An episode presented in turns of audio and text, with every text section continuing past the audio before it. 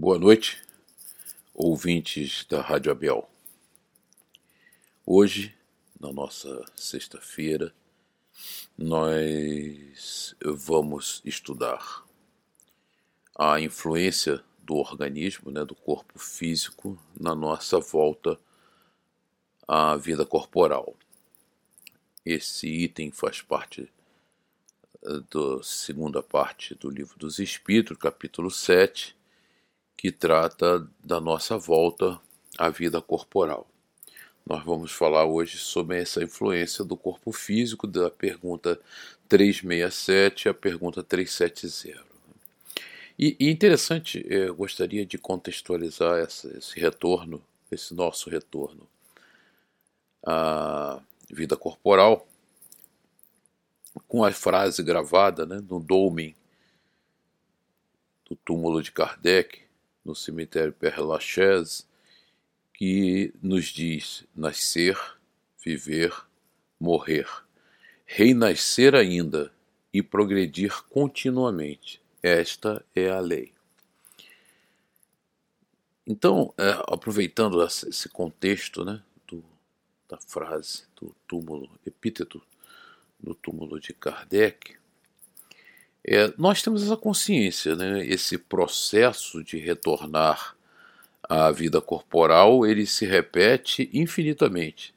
Nós já passamos por ele é, milhares de vezes né, nessa caminhada evolutiva, porque é, viver, morrer, renascer e progredir continuamente. Quer dizer, a busca da iluminação, de sermos espíritos puros, passa por esse processo bastante contínuo e constante na nossa vida. Né? Na verdade, é, diferente do que nós pensamos, nós passamos mais tempo na erraticidade, ou seja, como espíritos desencarnados, do que encarnados em vivências no mundo material, seja em que planeta for.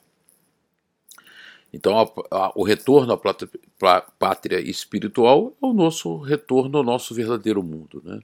a nossa verdadeira vida. Estar encarnado é um processo da aprendizagem, do crescimento do espírito na sua caminhada infinita. E essa volta, ela é muito constante. Então, essa eh, retorno à vida corporal é muito mais comum do que nós imaginamos, né? É, ele é uma constante na nossa vida. E esse organismo tem um papel para nós, né? um instrumento da nosso aprendizado. E a gente tem que entender muito bem, e usando os conceitos é, que a gente faz hoje de tecnologia, né? nós, espíritos imortais, precisamos de um perispírito, né? que é uma interface que nos permita operar o mundo material. Então, nós que somos muito mais energia purificada do que a nossa vestimenta física, precisamos de uma interface que nos permita manipular o corpo. Então, o corpo é única e exclusivamente o instrumento da nossa vida no planeta Terra. E nós vamos usando ele seguidamente. E esse corpo que nós temos é, ao reencarnarmos, ele tem características né, muito distintas. Ele vai mudando, ele vai se alterando. É como se fosse um violino que vai sendo aperfeiçoado para que nós, os executantes, os músicos, possamos cada vez mais ter melodias mais harmoniosas, mais depuradas, mais perfeitas. O músico só é capaz de mostrar toda a sua competência e a sua virtuosismo, seu virtuosismo, se ele tiver um instrumento é, adequado a isso. É, no mundo da música, né, como se valoriza o Stradivarius, né, um violino excepcional, com uma sonoridade linda. E por que ele é valorizado e por que esse, essa adoração, né, esse culto aos Stradivarius como instrumento? Porque, por ser um instrumento muito perfeito, permite ao músico demonstrar sua virtuose. Então, é, nós precisamos do corpo físico como o músico precisa do seu instrumento, para nós nos manifestarmos. E quanto mais perfeito ou não perfeito for o nosso corpo, nós podemos nos manifestar melhor ou pior. E se nós é, recorrermos à ciência e, e formos estudar a paleoantropologia, né, o estudo dos fósseis humanos, os registros fósseis que ao longo da nossa existência é, ficaram preservados no planeta, nós percebemos cada vez mais que aquele instrumento foi se aperfeiçoando, o instrumento se tornou melhor. Um instrumento melhor permite que nós possamos demonstrar melhor a nossa é, capacidade, o nosso virtuosismo, nossa inteligência. Então, ao longo do tempo, desde os primeiros hominídeos, o corpo vem mudando, a capacidade craniana vem mudando, quer dizer, é o nosso computador com mais memória, com mais capacidade operacional. Então, nós, que somos a inteligência, nós espíritos, podemos nos manifestar melhor. E, e a, a paleoantropologia nos mostra isso com muita clareza, essa mudança. Inclusive, quando nós, é, nos, nós passamos né, aquela fase dos primeiros australopitecos para o Homo sapiens sapiens, né, ah, os arqueólogos, os paleontólogos procuram pelo elo perdido. E o elo perdido seria aquele espécime fóssil que estava exatamente no intermediário entre o Australopiteco e o Homo sapiens sapiens. O fato é que nunca se achou o elo perdido, e é considerado o elo perdido porque as hipóteses são que essa transformação definitiva se deu no espaço, é, o perispírito foi transformado e ele moldou um corpo novo. Então, nós não temos o elo perdido porque essa mudança não foi uma mudança genética ocorrida, ocorrida no mundo material, mas foi uma mudança energética ocorrida no mundo espiritual na, nessa caminhada evolutiva.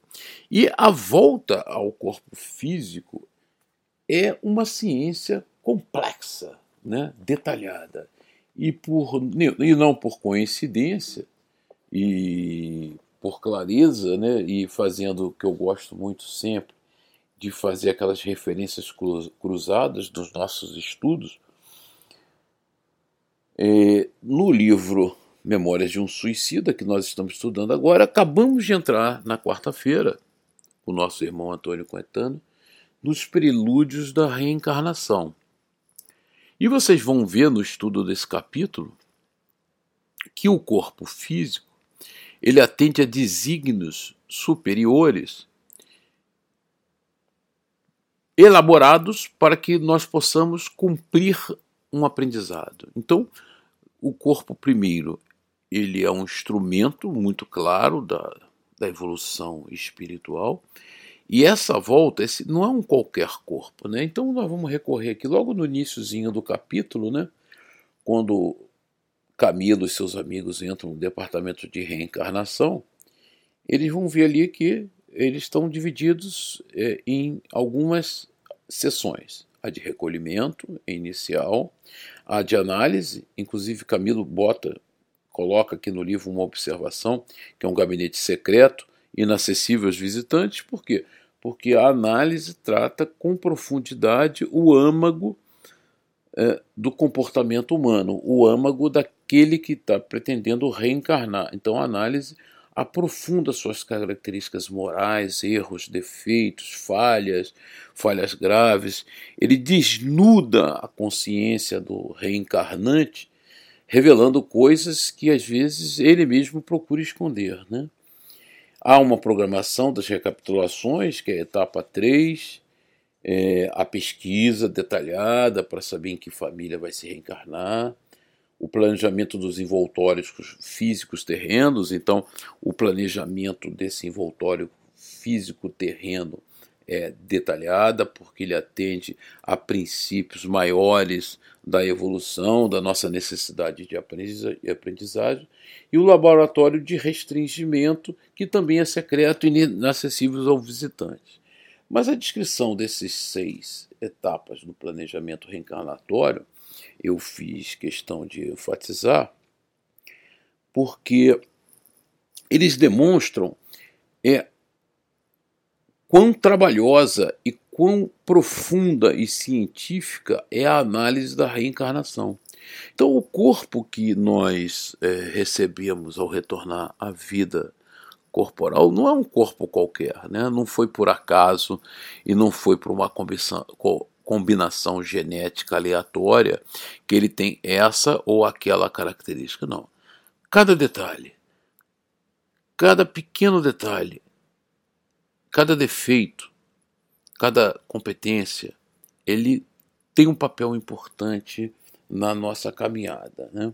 E, e é fruto do critério bastante profundo que é adotado. Né? Então, o Camilo comenta, né? uma vez concluídos os trabalhos analíticos do caráter de cada um, os mesmos técnicos farão relatório do que verificarem, minucioso rigorosamente exato, passando então o caso à sessão de programação de recapitulações.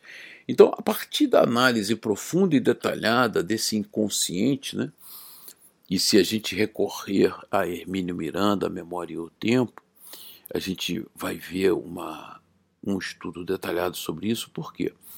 Porque a memória, né, essa capacidade de vivenciar uh, o passado, os fatos, ela, ela está nós guardamos a memória, né? Ela fica depositada na nossa consciência espiritual e não no corpo físico. O cérebro, ele é só um instrumento operacional. Quando nós fazemos essas recordações, é porque essas memórias todas do consciente, do subconsciente, do inconsciente, estão guardadas em nós, espíritos, né, na nossa memória espiritual, e nós somos capazes de acessá-la, fruto da nossa evolução ou das nossas necessidades, para, no, nesse caso aqui, revelar. Então, em nenhum momento as inteligências, as competências, as memórias estão no corpo físico, né? Até porque, como diz Hermínio, se nós tivéssemos a memória registrada é, no corpo físico, com a morte do corpo físico, nós perderíamos definitivamente essas nossas memórias. Né?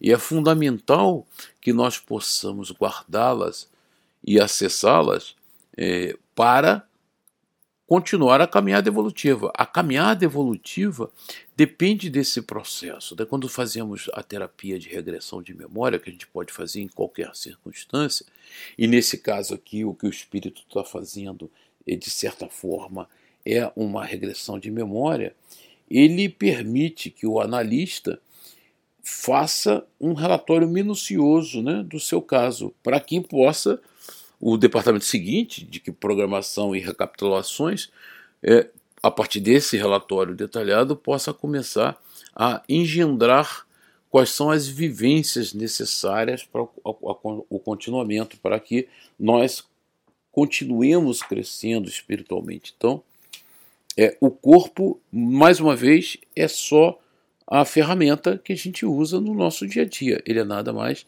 nada menos do que isso, né? É, aonde nós nascemos, vocês vão ver a pesquisa para definir a família que nós se reencarnaremos, é, quem serão nossos pais, quem serão nossa, nossos parentes e tal. Tudo isso é feito com um único objetivo, que é o estabelecimento de um plano de evolução moral. Mais à frente, é, nesse mesmo capítulo, que é interessantíssimo, Camilo comenta: é, Não ignorais, meus amigos, que antes que a reencarnação de um de vós esteja definitivamente estabelecida, foi estudado não só o meio ambiente, como até o estado fisiológico do, dos futuros pais, isto é, sua saúde, as questões de hereditariedade física, mormente se o espírito culpado é passível de sofrer deformações físicas, doenças graves, incuráveis, etc. Somente depois de tudo isso esclarecido esboçar-se-ão os planos para os futuros corpos. Então, o corpo atende a uma demanda evolutiva, moral, intelectual muito detalhada. Né? Corpo, os, esses corpos, os quais absolutamente não serão construídos à revelia do espírito reencarnante, e tampouco dos cientistas prepostos do Senhor. Quer dizer, todo esse grupo de cientistas prepostos do Senhor que participa desse trabalho intenso de elaboração não é por acaso, né? Então, e não é e não, e não é a revelia, porque existe uma correspondência entre corpo físico e corpo perispiritual, e o corpo perispiritual é a matriz do corpo físico, né? É a matriz da nossa vida. Então, tudo isso está impregnado e absolutamente coordenado pela espiritualidade superior para que nós sejamos bem-sucedidos em cada uma dessas etapas né, que Kardec cita, né, no, está citado no, no túmulo de Kardec: nascer, viver, morrer, renascer ainda. E esse renascer contínuo, ele não é aleatório nem por acaso. E nessa é, estudo da volta, da nossa volta ao mundo corporal, então nós já temos consciência, contextualizamos de que isso é parte de um planejamento detalhado e profundo, né? Kardec pergunta: unindo-se, pergunta 367, ao corpo, o espírito se identifica com a matéria? E aí, os espíritos são taxativos, né? A matéria é apenas o envoltório do espírito, um instrumento um, como se fosse, vamos usar a figura do instrumento musical, né? Esse é o seu instrumento musical, com todos os defeitos, defeitos de fabricação, a corda não está adequada, é, você não consegue dar o tom exato, afinar o instrumento adequadamente, e, e, você vai ter que se manifestar com aquele instrumento. Então você usa um instrumento, você não se identifica com ele, você usa. Unindo-se a este, o espírito conserva os atributos de natureza espiritual. Quer dizer, o que nos define como seres são os nossos atributos de natureza espiritual. O corpo é só a imagem do instrumento que nós estamos usando. Ele não define nenhuma características de comportamento, de tendências, porque isso nós trazemos conosco, né? As nossas tendências morais, as nossas fraquezas, as nossas virtudes, as nossas competências, né? Às vezes, um filho genioso a dizer, ah, puxou o pai, ou puxou a mãe, ou puxou não sei quem da família. Não, não tem um fenótipo. O que existe são espíritos independentes, né? mais uma vez eh, citando Hermínio, nossos filhos são espíritos, eles, eles trazem seus comportamentos ancestrais, fruto das suas experiências de reencarnações anteriores, e às vezes pai e filho, mãe e filha, mãe e filho têm comportamentos semelhantes por afinidades, né? reencarnaram juntos, participavam de grupos juntos, tinham as mesmas ideologias, os mesmos sentimentos. Então, é, são as afinidades que geram as semelhanças e não as heranças genéticas. Né? As heranças genéticas não, não geram características de comportamento. As características de comportamento nossas são todas trazidas por nós, na nossa bagagem ancestral, de milhares de reencarnações no passado e tal. E aí, quando nós reencarnamos em grupos afins, né? assim como torcedores de futebol, acabamos nos comportando semelhante os uns aos outros, não porque herdamos comportamentos, mas porque nos afinizamos. Né? E Kardec pergunta na pergunta na, na questão 368: após a união com o corpo, exerce o espírito com liberdade plena suas faculdades? Já vimos que não, né? É, os espíritos nos dizem com precisão: é, o exercício das faculdades depende dos órgãos que lhe servem de instrumento. É, eu posso ter um reencarnar com um corpo é, defeituoso, fruto de uma necessidade imperiosa, por exemplo, sem as duas mãos, sem os dois braços, e isso é, decorre de uma necessidade de aprendizado. E eu nunca serei um bom escultor, eu não tenho braços, né? Então o corpo traz limitações à manifestação do espírito ou não, né? é, um, alguns corpos são plenamente dotados de capacidade operacional boa e o espírito consegue se manifestar e exercer uma série de competências, ou não. Né? E os espíritos nos alertam sim, mesmo que o seu corpo seja ótimo, a grosseria da matéria as enfraquece. Aí Kardec fica curioso e pergunta: assim, o invólucro material é obstáculo à livre manifestação das faculdades do espírito, como um vidro opaco é a livre radiação da luz? Então, ele está fazendo um, um, paralelismo, né? É, ou seja, um vidro opaco impede a passagem plena da luz, o corpo enfraquece a capacidade de manifestação total da minha capacidade intelectual como espírito. É, dizem os espíritos, como um vidro muito opaco. E eles têm um complemento. Pode comparar a ação que a matéria grosseira exerce sobre o espírito à de um charco lodoso sobre um corpo nele mergulhado, ao qual tira a liberdade dos movimentos. Então ele aprofunda mais ainda, né? Quer dizer, além de todas as limitações de má formação, de defeitos do corpo físico necessários ao nosso aprendizado, esse corpo ele estabelece uma dificuldade enorme de manifestação, né? como um charco, é como se estivesse tentando caminhar no dentro da lama, né? dentro de matéria grosseira. Tem características importantes, né? nosso cérebro é, como diz Hermínio, é a máquina de esquecer. Né?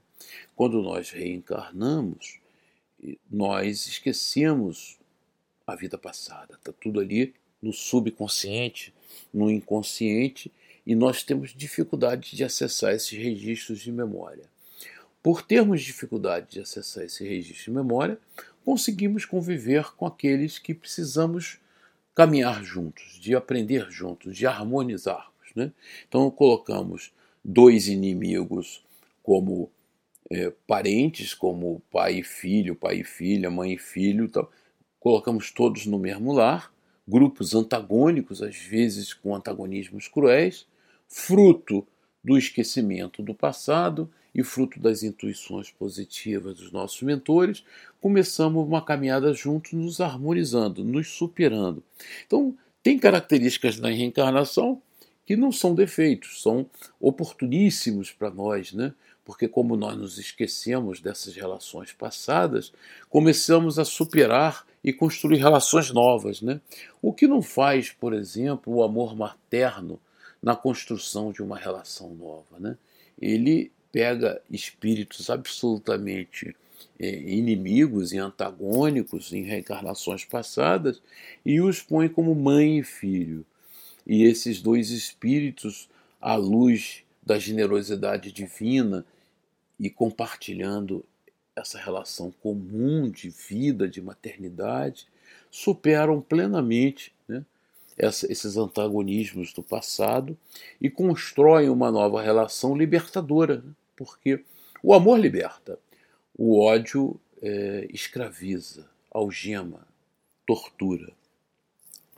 Pergunta a Kardec: o, livro, o livre exercício das faculdades da alma está subordinado ao desenvolvimento dos órgãos, né? E aí eu volto àquela meu comentário inicial da paleoantropologia, né, que os corpos foram se aperfeiçoando. E o que, que os espíritos nos dizem?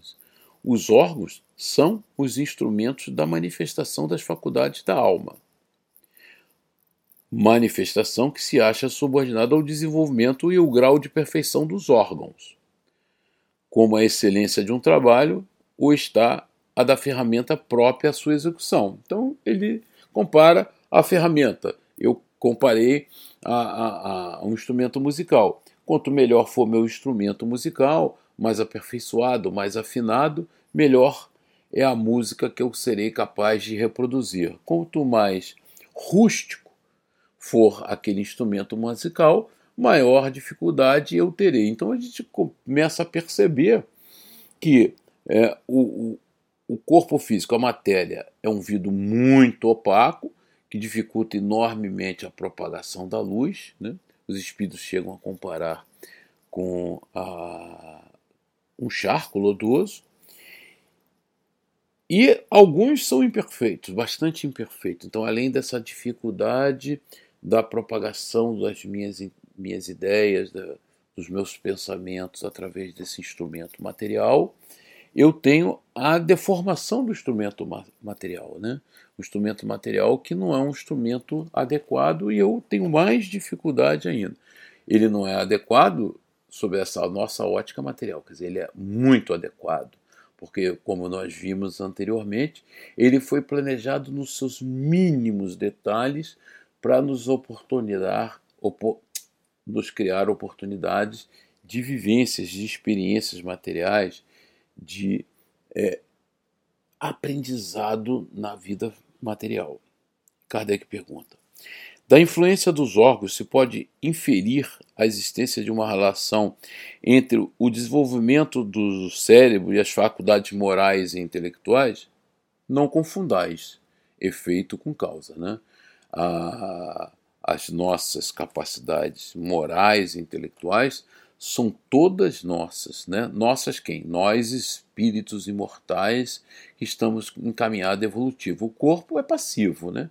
É operativo, é uma unidade operacional. Ele, ele não tem nenhuma competência. Ele pode dar vazão, permitir melhor que eu me manifeste ou não, depende de quanto. É, e aí os espíritos comentam o seguinte: ora, não são os órgãos que dão as faculdades, e sim estas que impulsionam o desenvolvimento dos órgãos. Né? Então foi a evolução moral do, de nós, espíritos, que levou a esse aperfeiçoamento dos órgãos físicos e essa evolução que a gente percebe nas pesquisas paleontológicas, né?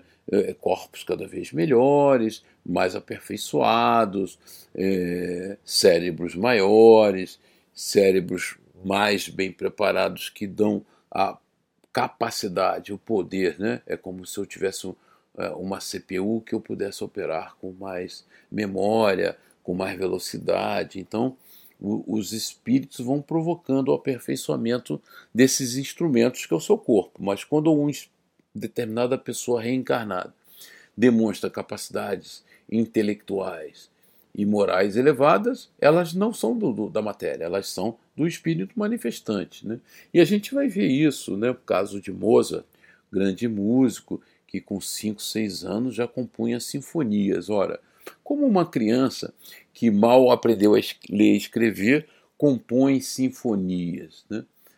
Porque não era a criança que estava compondo, né? Era o espírito imortal, afinizado com a música, um profundo amante da música que, ao reencarnar, pega de um corpo físico adequado e começa a fazer maravilhas é, musicais, como Mozart fez. E fez porque ele, espírito imortal, trazia essa bagagem. É, não, não teria tempo, inclusive, dele a ter aprendido naquela encarnação tudo o que ele demonstrou.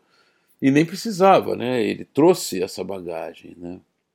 Então Kardec é, faz uma colocação final. Né? Dever-se-á deduzir daí que a diversidade das aptidões entre os homens deriva única e exclusivamente do estado do espírito. Não é verdade, porque a capacidade moral e intelectual depende só de mim, mas eu manifestar ela depende do meu corpo, daquela ferramenta. Se a ferramenta for inadequada, eu poderei ser muito inteligente e não vou me manifestar adequadamente. E os espíritos confirmam isso. Né?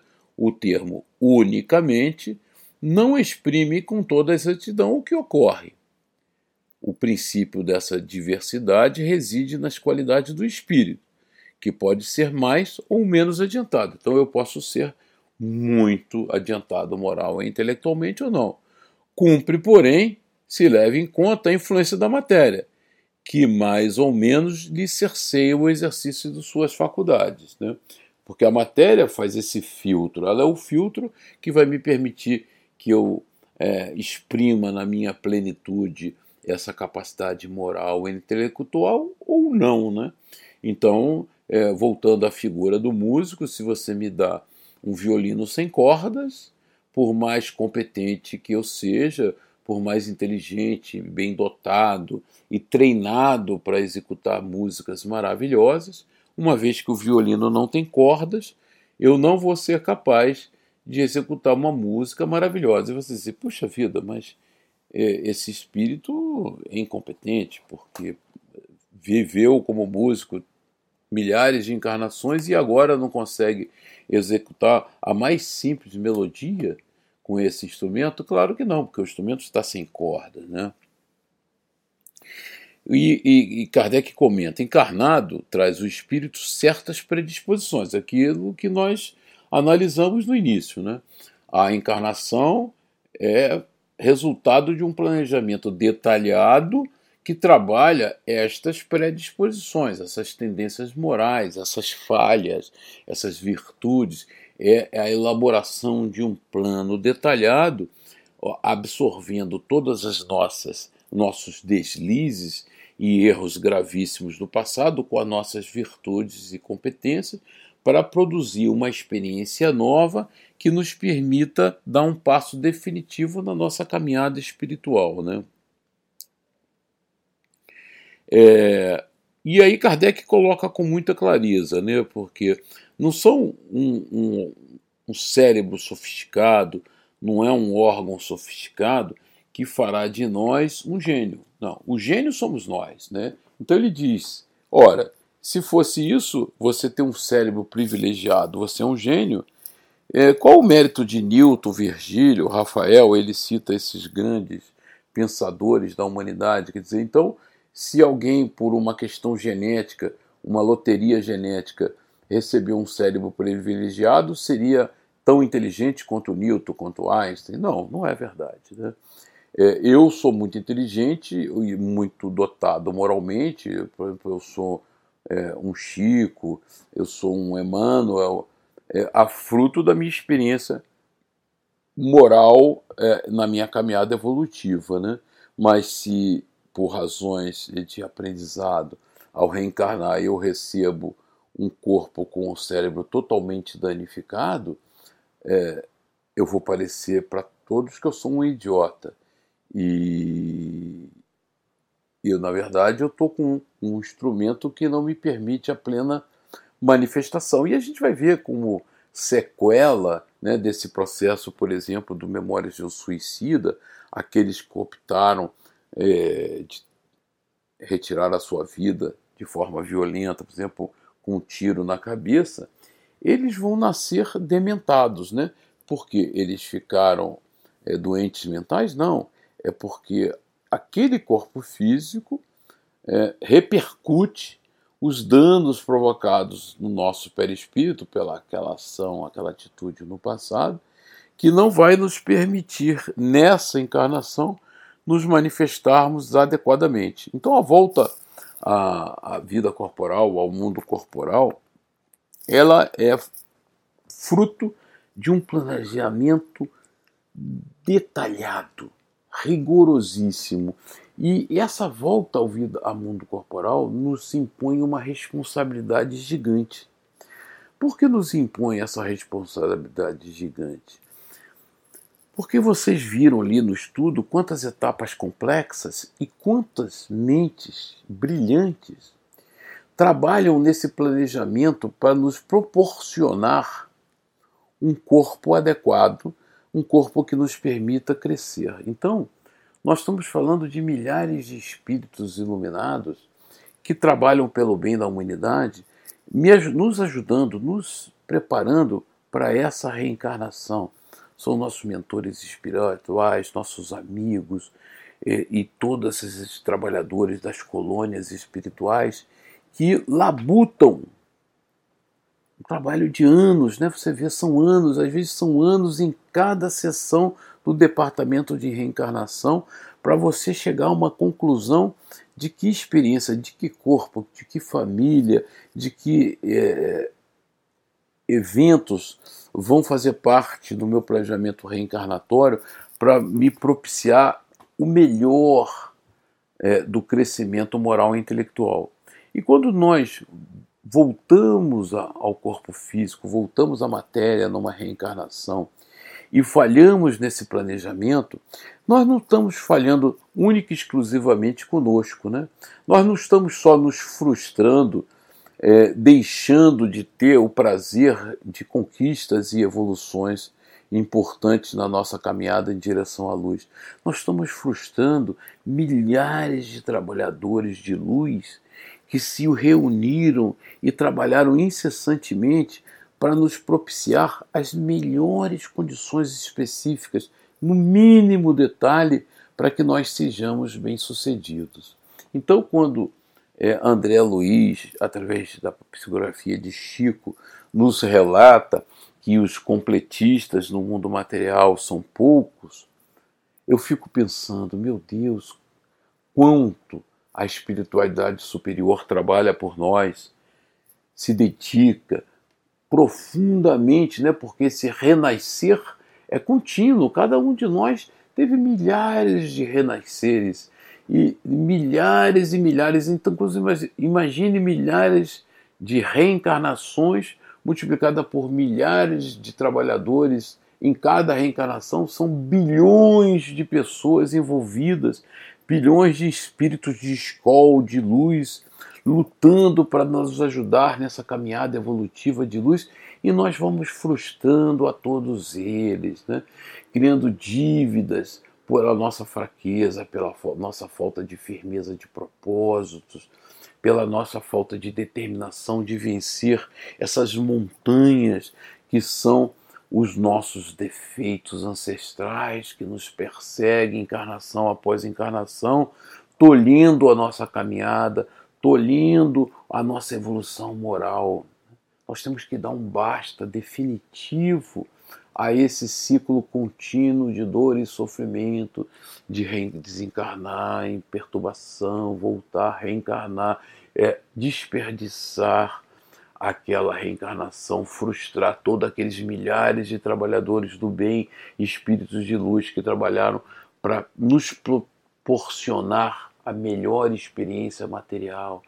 E aí nós voltamos, recapitulamos tudo.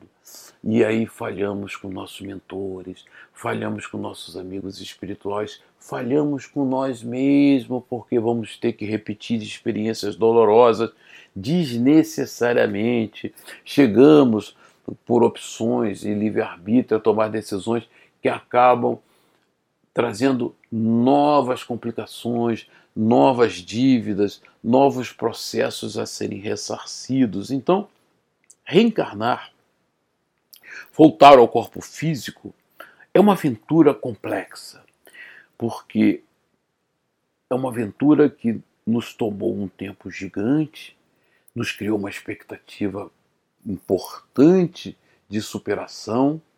Né? Nós criamos em nós mesmos o ânimo de saber que vamos dar um passo importante a caminho da luz. Envolve o trabalho de milhares de trabalhadores, de espíritos luminosos que nos ajudam na concepção e na elaboração desse plano detalhado e falhamos. Por falta, às vezes, de um pouco de fé, de determinação, de coragem para o trabalho, de resignação em suportar a prova que foi escolhida por nós mesmos, juntos com nossos mentores. Então estejamos sempre alerta do benefício maravilhoso e da dádiva fantástica que Deus, nosso Pai misericordioso e bom, nos dá em cada encarnação. Temos que nos alegrar profundamente por essa oportunidade, por estarmos aqui reencarnados,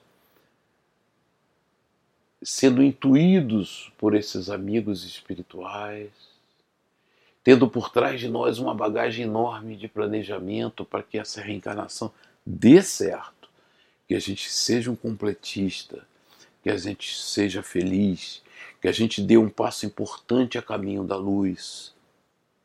Não podemos falhar. É uma enorme responsabilidade. E o que precisamos é ter plena fé, resignação e determinação de cumprir esses desígnios divinos. E nós, irmãos, somos privilegiados. Porque nós temos a doutrina espírita. Nós temos o conhecimento dos templos iniciáticos do Egito. A cada aula, a cada discussão, a cada reflexão da Rádio Abel, nós estamos trabalhando com conhecimentos maravilhosos, com realidades que escapam à maioria dos espíritos na sua caminhada evolutiva e que nós dominamos profundamente esses conceitos graças à terceira revelação. A terceira revelação abriu nossos olhos, as nossas mentes definitivamente para a nossa realidade, para os fatos que orientam a nossa caminhada.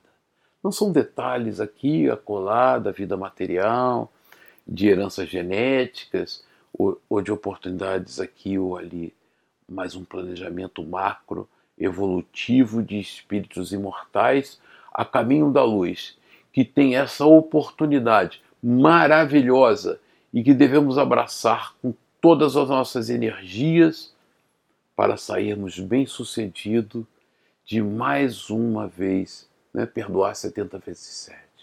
Mais uma vez, Deus, na sua misericórdia infinita, nos deu a chance de nos redimirmos e avançarmos para a nossa própria felicidade, para a nossa, nossa alegria, nossa exultação das esferas superiores que nos esperam e vibram positivamente para que nós consigamos, consigamos dar esse salto. E esse salto pode ser dado porque nós dominamos, graças à doutrina espírita, conhecimentos que iluminam a nossa caminhada, que iluminam a nossa vida, que nos amparam e nos sustentam no enfrentamento das vivências do dia a dia, sabendo as origens de tudo na justiça eterna de Deus através da reencarnação. Graças a Deus, meu irmão, que Jesus, nosso meio, amado Mestre, nos ampare e sustente na noite de hoje e que nos dê muita clareza nessa nossa caminhada e nessa nossa vida eterna. Graças a Deus.